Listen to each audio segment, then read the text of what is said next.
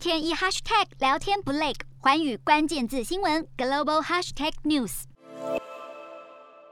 华尔街预期联准会可能加快升息脚步与缩减资产负债表，美债殖利率六号维持高档，美元走扬，而特斯拉等电动车股全线下滑，材料及科技股表现不佳，道琼、标普及纳斯达克三大指数集体收黑，但以半导体为主的费半指数则小幅收高百分之零点五七，美股四大指数涨跌不一。道琼指数下跌一百七十点六四点，收在三万六千两百三十六点四七点。纳斯达克下滑十九点三零点，收在一万五千零八十点八七点。标普五百小跌四点五三点，收在四千六百九十六点零五点。费半指数则上涨二十九点一七点，收在三千九百零九点零四点。欧洲方面，同样受到美国联准会释出可能比预期中更早升息的讯息影响，全球股市今天多半走跌，欧洲三大股市全数收黑。英国股市下跌六十六点五零点，收在七千四百五十点三七点。德国股市下挫两百一十九点七二点，收在一万六千零五十二点零三点。法国股市下跌一百二十六点七一点，收在七千两百四十九点六六点。洞悉全球走向，掌握世界脉动，无所不谈，深入分析。我是何荣，